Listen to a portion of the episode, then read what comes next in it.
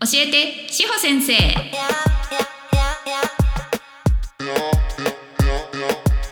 この番組は女性用風俗で働く方たちと興味がある方たちが楽しく心地よく関わっていただくために、講師と運営の両経験がある志保先生が超個人的見解で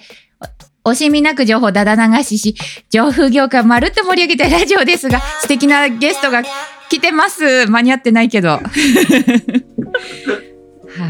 あ、あの、神々についての印象操作を今収録前にちょっとそのゲストさんの美女からですね受けたことにより噛んでいるので今の髪は私の責任ではないという責任を逃れるダメな大人志保先生でございます。はい今日はですね2024年明けて一発目の収録日なんですけれどもえー、前々から出てほしかったとっても素敵なゲストさんにお越しいただいておりますので、まずは自己紹介からしていただきたいかと思います。ではお願いします。はい、えー、おはようございます。こんにちは。こんばんは。海です。えっと、プレジャースパ名古屋で女性セラピストとして活動しております。はい、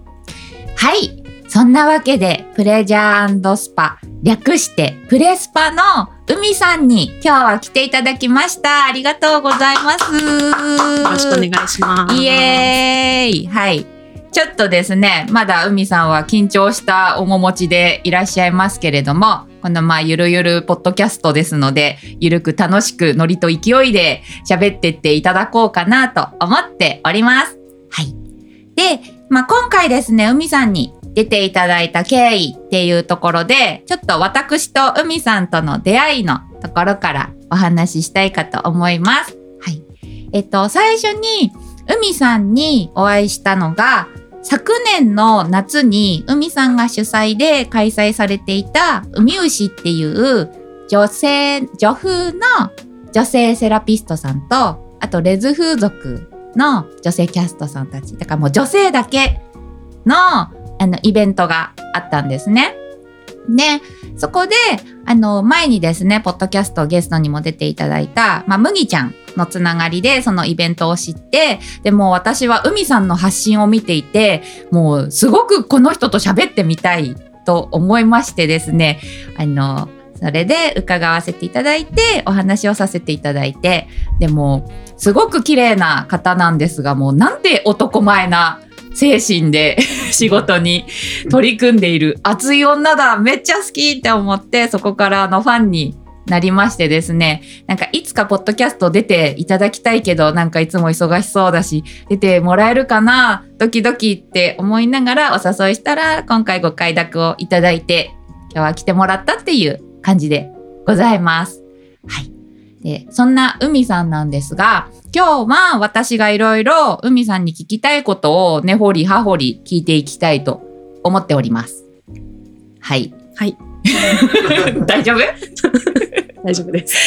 OK です。はい。あれですよ、今話したイベントの話とかって私間違ってること言ってない大丈夫？何にも間違ってないです。OK。はい。はい、よかったです。はい、そう。ね、あのイベント本当にすごい素敵なイベントでしたよね。すっごい楽しかったです。めちゃくちゃ楽しかった。ねでも多分ね、ああいうこう、ほら企画やるのは、あれが初めてだったんでしたっけか。あれが初めてだし、うん、なんかあの似たようなものもなくて、あそこまでその何店舗もの、うん、しかもちょっと若干その女性用風俗とレズ風俗って、若干毛色が違う。そうなんですよね。うん、若干違うようで結構違うっていうところもあったりするので、なんかこうそういうあの人たちで、ねこう言ったらセクシャル、性別とか辞任もバラバラでみたいな人たちでいろんなお店が関わってみたいなので、まあまあちょっと大変でした。大変そう。なね、感じだなと思いながら、はい、でもすごいなんかこう、本当にハッピーな空間で、うん、そうなんですよ。ね、あそこ、なんか本当すごいもう平和に溢れてましたよね、うん、あの空間がね。なんかもうは、とにかくハッピーに溢れた空間で、うん、ずっとみんな笑顔だったし、うん、お客様にも本当に喜んでもらえてたので、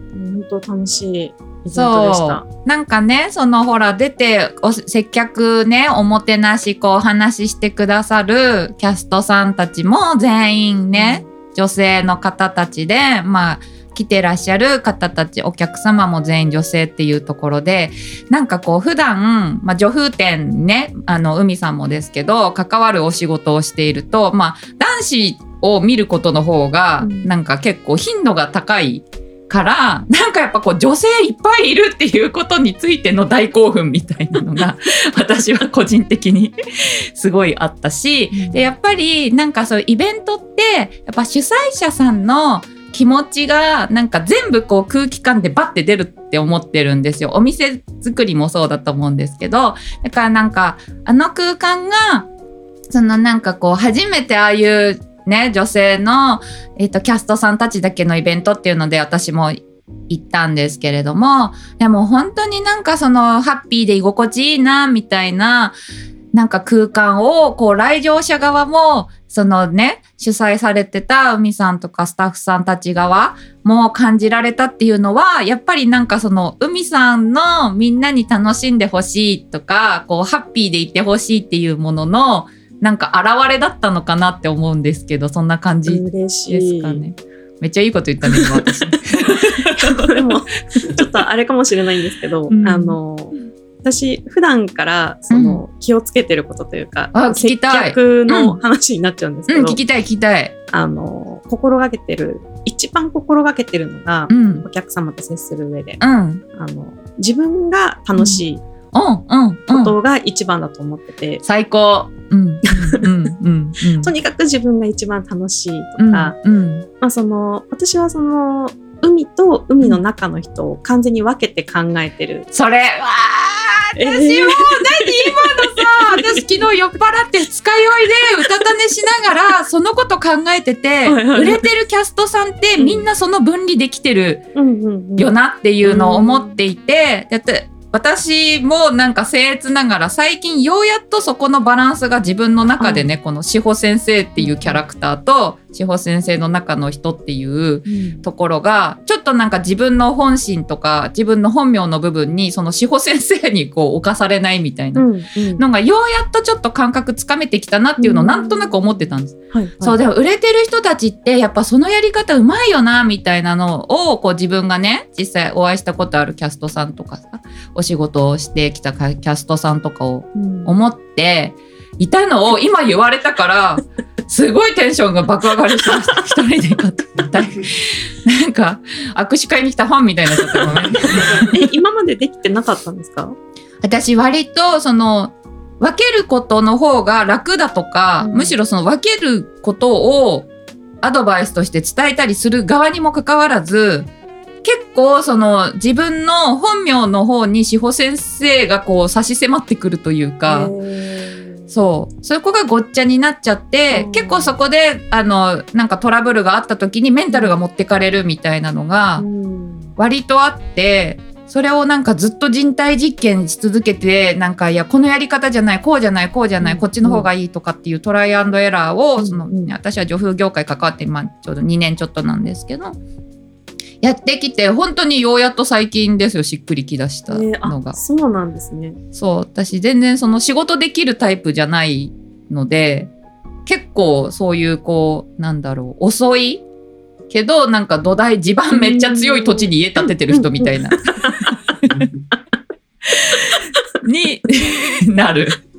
だけど、海さんはどうですか？そういうで、どういうタイプ？結構こう、そつなく、あの、器用にこなせる方ですか？それとも結構こう、地道にコツコツやるタイプですか？私、うん割とすごい容量悪いので、あの言ったら遅咲きみたいな、うんうんうん。あずーっとなんかこう模索して模索して、うん。最終的に、うん。あできるようになった、うん。みたいな。うんうん感じのことが多いですね。容量めっちゃ悪いです。素敵でもなんかそれ勝手にちょっと私あの海さんは割とね最初にそのお話しした時もなんだけどもう勝手にこう自分とのなんか共通点というか、マインド的なところの共通してるものがすごい多いってうんうんなんか結構感じているのでなんかそこ一緒だったら嬉しいなって思って今の質問させてもらったらそのいい答えが返ってきたので いやまた握手会のファンみたいになってます。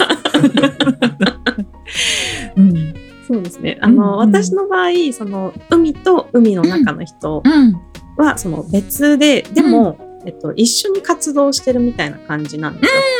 うんうん、チームメンバーみたいな感じ？チームメンバー、えっと、海の中の人って、うん、こうあんまり社交的じゃないし、なんかお店とか行っても話しかけられるの嫌だし。あちょっとわかるかも。うんうんうん、だしあのこうみんなの前に出て何かを話したりとか、うん、まあ、今こう緊張して入ってきたのとかもそうなんですけど、こうあんまりこう社交的な感じじゃなくて、うんうん、みんなの人気者になれるような感じじゃないんですよね。なんですけどその海ちゃんは、うん、えーと、海の中の人が海ちゃんのことをもう一番のファンで一番応援していて、この人のブランディングを一番そばでサポートして、こうしたらいいんじゃないかああしたらいいんじゃないかっていうのをやったりとか、海ちゃんがじゃあ攻撃されてる時は、もう真っ先に海の中の人が抱きしめてあげる。みたいなことがこう完結してるんですよね、このすごい。一人の人の中で。すごい。そうなんなんか多分その、と興味があって催眠のイベントに行かせてもらったことがあったんですけど、うん、多分自分がやってることってその催眠なんだなって。確かにね催眠はさ私詳しくないんだけど、うん。はいよく私こうその感じの話すると洗脳だねっていうのは言われるから。催眠で洗脳にも近いねきっとね、うん、いい意味でのね。はい。感じで、えー、多分自分を切り離して、うん、だからそのまあ社交性のあんまりない海の中の人が、うん、海ちゃんのことが大好きで、うん、一番のファンで、こうサポートすることによって、海ちゃんは、まあ、ここまで来れたのかなっていうのが。えー、すごい。え、そのやり方を、あ、これだっていうふうになんか見つけたというか、なんかそうなったタイミングとかっていつぐらいか覚えてますか？いや、全然覚えてないですけど、うん、その、まあ、源氏名と本名を切り離せっていうのは、うん、私18歳の時から風俗のお仕事をしてたんですけど、うん、その時に結構厳しいお店にいて、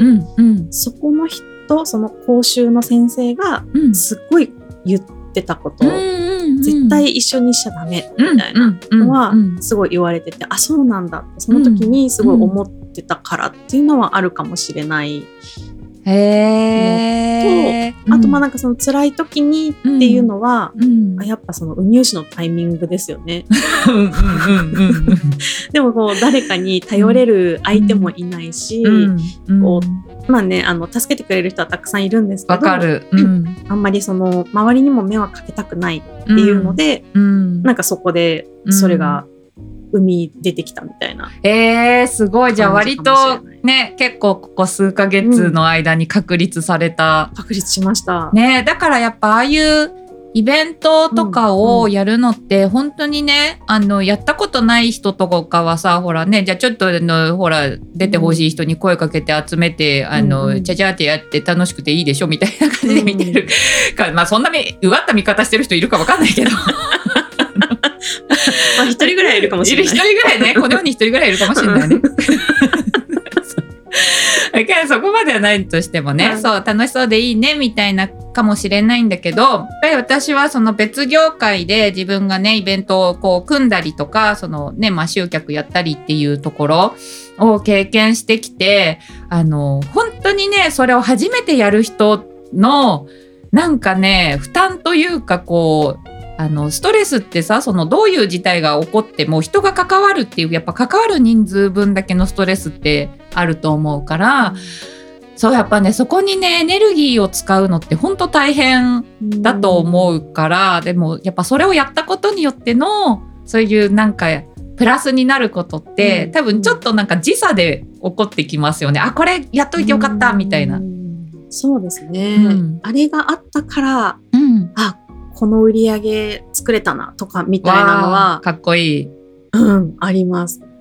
えー、それがなかったら多分こういうの耐えられてなかっただろうなとか、思いますね、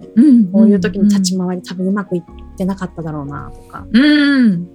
ありますね。ね、海さんはあの今のお店さんプレスパさんの方でそのキャストさんとしても、まあえーと、女風店だから、まあ、女性のねお客様を接客される、まあ、女性のセラピストさんとしても活動をされてらっしゃるんですけれどもそのまあ運営側の方にも関わっていらっしゃるんですよね。はいあのーうんまあ、運営側って言ってもお客様の予約を取ったり、予約を取ったりとか予約の管理とかはもう完全に、あの代表がやってるんですけど、その他のその自分のそのプレジャンドスパのお店の子たちの、うん。ブランディングだったりとか、悩みだったりとか、あとまあ、宣伝とかもそうですよね、うんうん、だったりとか、うん、ああとは画像も作ったりもするし、うん、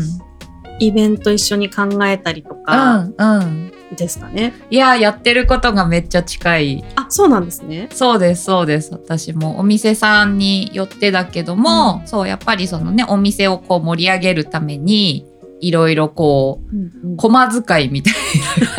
な よろずやみたいな感じですよね。はい。うんうんうん。え、でもそういうのって結構これなんか、あの、向き不向きがあるポジションだと思うんですけど、そういうこうなんだろう、自分が動くことによって、なんか人がこうちょっとハッピーになるとか楽になるとかあのモヤモヤしてたことが解決するみたいなところで自分が立ち回るのはもともと結構好きな方ですか？いやまあでも、うん、自分のために何かをするとかっていうよりも、うん、どっちかっていうと誰かのために何かをするっていう方が好きなタイプでは素敵セラピストさんですね。そうですね。ね。じゃあその海さんのあとね経歴のこともちょっと私興味があるので聞いてもいいですか、はいはい。はい、そうさっきね18歳の時から、うん、まあ、風俗の業界にはいらっしゃってっていうところでで、まあ、当時はあれですよね男性のお客様向けの、まあ、女性のキャストさんっていうことで在籍からスタート。はい。ですよね。じゃあそこからその今の女風店の女性セラピストさんになるまでっていうのってどういう段階を踏んでここに行き着いたかっていうのを、まあ、結構ね長い年月だと思うんですけど、うん、聞いてもいいですか？えっ、と,、えーと、18歳の時に、うん、うん、風俗デビューをし、うん、そこからまあ普通、えっと、風俗をやりながら学生をしたりとか、うんうん、あの、えっと、社会人をやりながら風俗をしたりとか、まあなんかそんな感じで、うん、でも風俗を辞めてた期間が、まあまああって、うんうん、でたまたまちょっと、えっと、うん、昼食いわゆる昼昼食を辞めるタイミングがあったんですけど、うんうん、その時に、うん。とお金を貯めなきゃいけない、同棲してた彼と、もう家を出たいってなってあ、海ちゃんが？私がもう出た、うん、出たいってなっちゃって、あ。ある、そういう時あるよ。そういう時ありますよね。あるあるある。で、出るためにお金を貯めなきゃいけないっていうので、またちょっと風俗を始めて、でも、あの、えっと、私のその、講習の、その当時、講習の先生で担当してくれてた方が、もう風俗をやめたら、もう一生戻ってきちゃいけない。あって言ってた方で、すごいいい先生に出会いましたね。すごい方で怖かったんですけど、すごい方で、一回戻ってきたら、出戻りしたらもう一生出戻り、そのこの業界からは抜けれないと思います。わ、かる。うん、もう本当その通りだなとは思うんですけど、言われててもうでも、もうどうしようもないから、家出たいし、うん、そうよね。うんうんうん戻って、うんうん、でその後ちょっとまあ無職の期間が続いたので、うんうん、どうしようかなと思って、うん、キャバクラで、うん、えっと、ボーイさん、黒服さんを女性でやるっていう、うんうん、あの機会をいただいて、今ね増えてますよね。そうなんですね。そうそうそうそう、そうあのそのえっと機会をいただいて、ボーイさんをやっていて、でしばらくボーイさんをやったんですけど、ちょうどコロナのタイミングで、はいはい、あのやめた方がいいかもみたいな感じのタイミングが来て、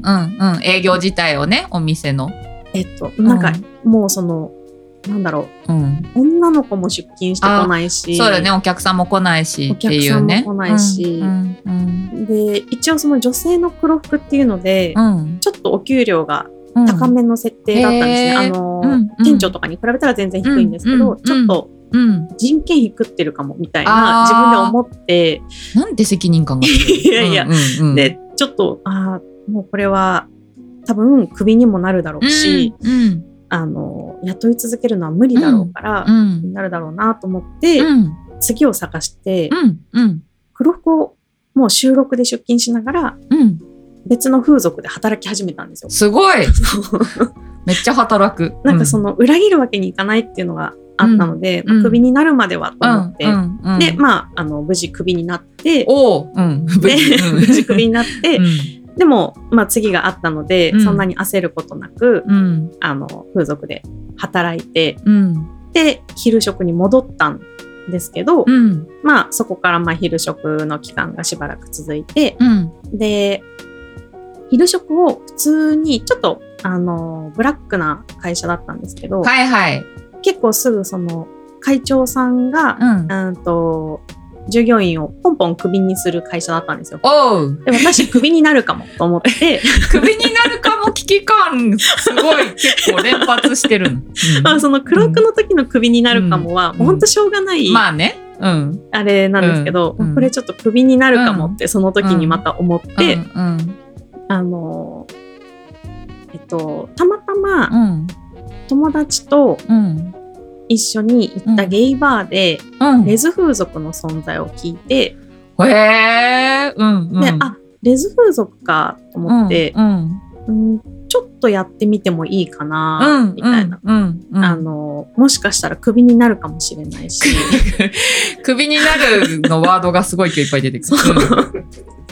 あのちょっともうそのまた戻ることになっちゃうけど、まあちょっとそのもうその時すでに男性に触れられるのはちょっと難しいかなっていう状態だったので、うんうんうん、レズ風俗だったら大丈夫かな、できるかな？と思って、うん、レズ風俗に登録をしてなるほどね。で無事クビになって、うん、そこからは あのレズ風俗でっていう、あの今の在籍の前の、ね、前のとこね。はい。はい。に在籍してた。うん、そっかそっか。ってことは、まあこれね、セクシャリティの話なんですけれども、あの、そう私もやっぱ男性の接客はもう無理かなみたいな気持ちはやっぱこうある時からこう自分の中のねなんかこう心境の変化というか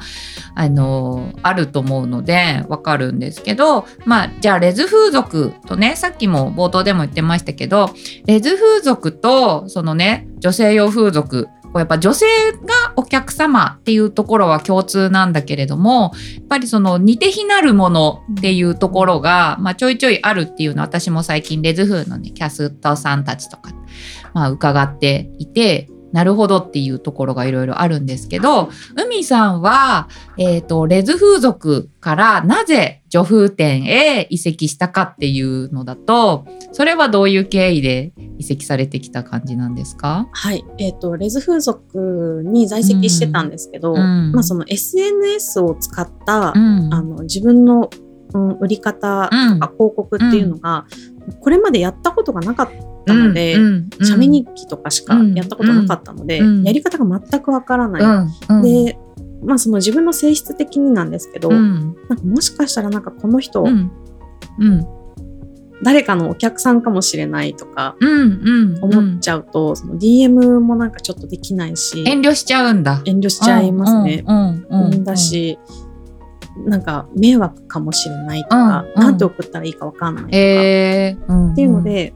まあ、その自分のやり方もあんま、あのー、売れるようなやり方をしてなかったし、うんうん、やり方もそもそもわからない、うん、何からしていく全くわからないっていう状態で、売れない状態が、えっ、ー、と何ヶ月間か続いて、8ヶ月ぐらいかな、続いて、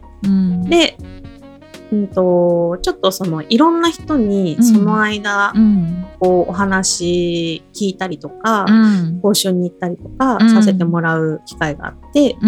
でその時に女性用風俗で女性セラピストっていうのもいるっていうのを知って、うん。うん、女性用風俗って何なん。だろうっていうふうにこう調べ始めて、あもしかしたら私女性用風俗の方が私のやりたいことに近いかもしれない。えー、それってどういう部分でそう思ったんですか？女風のその何を見て何を思ってこう私女風の方が向いてるかもって思ったポイントってどこでした？うんとまずえっと、その当時の私が、うん、ああって思ったのは、うん、と女性用風俗にはオイルマッサージがありますっていうので、うんうん、そのオイルマッサージをやる理由は、うん、その女性の感度を、まあ、高めるためですよ。って、まあ、その時教えてもらったんですよね、講習とかで。だレズ風俗にはそういうのがないぞと。そうなんですよね。そう。あの、結構ね、じゃあ聞いてる方たちも、えっ、ー、と、ちょっとね、補足で入れると、うん、ね、あ、どういう風に違いあるのかなっていうところあると思うんだけど、そうレズ風、レズ風俗は多分ね、一般的な、また風俗で例えちゃうな。えー、風俗で例えると、まあ、多分ヘルスなんですよね。うん、ヘルス店で、えっ、ー、と、女風店のプレイ内容っていうのは風俗エステ店に近いかなっていうところ、うん、そうそう。だからそのね結構そのプレイ内容があとまあお客様がだからまあマッサージが入るっていうことはお客様がこう受け身になっていただく時間が結構ね、まあ、お客さんのご要望にもよると思うんですけど、うん、まあ、しっかりあるっていうとことかが違いかな。なんか結局オイルマッサージ勝手に多分してる人もいるだろうし、うんうん、人によるっていうところもあると思うんですけど、うん、そうみたいですよね、その時の私はあの、なんかオプションでオイルマッサージをつけてる人がいたのは知ってたんですけど、なんかもう割とプロレベルの人でお金を頂戴してオイルマッサージやりますみたいな感じでじゃあそういう人がいる中で、私が無料でオイルマッサージをつけるとか、あの一応お店に聞いたんですけど、うん、いやちょっと無料でつけるのはなんかその、うん、どうなのかなっていうので、まあ、断られたっていうのもあって、やっぱ女性用風俗の方が、女性を気持ちよくするっていう目的に向かって作られたものなのかなっていう印象があって、その業界のこと全然わかんない時なので、そういうので私がやりたいことは女性用風俗の方かもしれない。なんか客層もそっちの方がいいかも、みたいな。えーって思って移籍されて、うん、で、それがまあ大正解だったパターンですよね。結果的には大正解でした。うん、いや、ほんとすごい。あの、何がすごいって、女風店で女性セラピーさん売れるのめちゃめちゃ難しいんですよ。私、こう実際あのね立ち位置的に数字をこう見ている立場のところで何人か女性セラピーさんとかもあの見てたりとかご相談乗ったりとかっていうのがある中でそうだからねレズ風でそのいまいちこう思うように跳ねなかったっていうところで女風店移籍してきて跳ねるってめっちゃすごいことだと思うから本当に多分海さんに合ってただと思うんですね。そのきっとご自身の売り方見せ方だったりその接客プレイ内容とかだったりっていうのも思うんですけどそんな海さんがお客様ね、い、っぱいこう素敵なお客様に恵まれてらっしゃるんだろうなっていうのもなんかこう伺い知れるんですけれども。であと前に打ち合わせの時に言って聞いた話ですごいこれはめっちゃいいなって思ったのが、うん。そのよくね女風会ってその寄り添うっていうワードが結構出がちなんだけれども、はい。はい、なんかそこについて海さんが、うん、あのお客様と接する上で自分はこうしてるっていう話、はい、寄り添うことについてですね。そうそうそう、私は寄り添わないです。そう。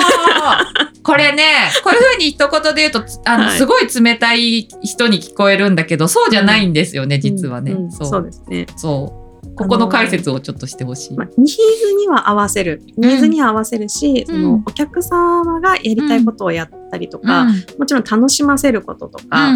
うん、うん、お金を頂いてるってことを、まあ、忘れてるわけじゃないんですけど、寄り添うって、うん、寄り添う必要はないし、うん。そのコースの時間内じゃまあ寄り添ったとしても、うん、時間外まで寄り添えないし、とか、相手にもよるけど、寄り添ってそれがその人のためになるのかとか、うん。まあね寄り添った方がそれは多分稼げますけど、まあ、そこが目的じゃないので、うん。なんかそのお金を稼ぐっていうことよりも、その人一人が幸せになってほしいなっていうので、私は寄り添わないっていう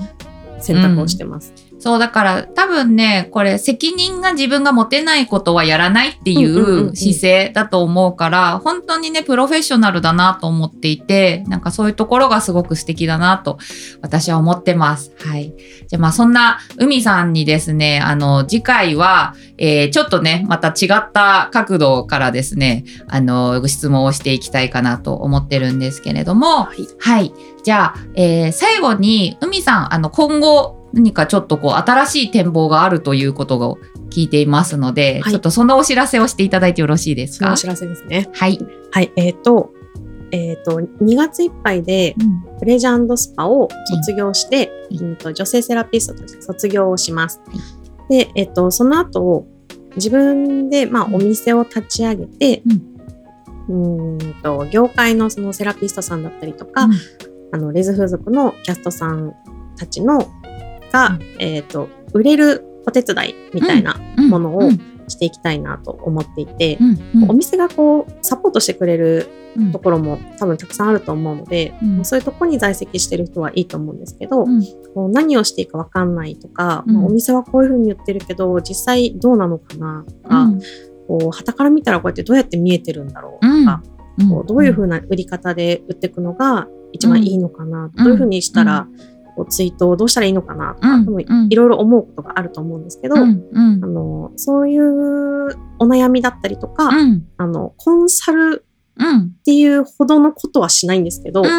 売れるお手伝いみたいな、はい。ことをしたいなと素敵でございます。海さんのね、そのもう心持ちがこう全部ガッと出たお仕事だと思うので、うん、もうこれからの展開をこう私も楽しみにあの応援させていただけたらと思っております。はい。はい。では、ちょっと今日のところはこんな感じで、えー、一回締めたいと思います、はい、質問や感想は概要欄に貼ってあるフォームからお送りください。この番組と各種 SNS のフォロー、そして海さんの、えー、X ね、アカウントもですね、概要欄に貼りますので、ぜひフォローしてみてください。それでは皆さんが楽しい女風ライフ、嘘、えー、皆さんが女風ライフを 楽しめますように、また次もうみちゃんが出るよ。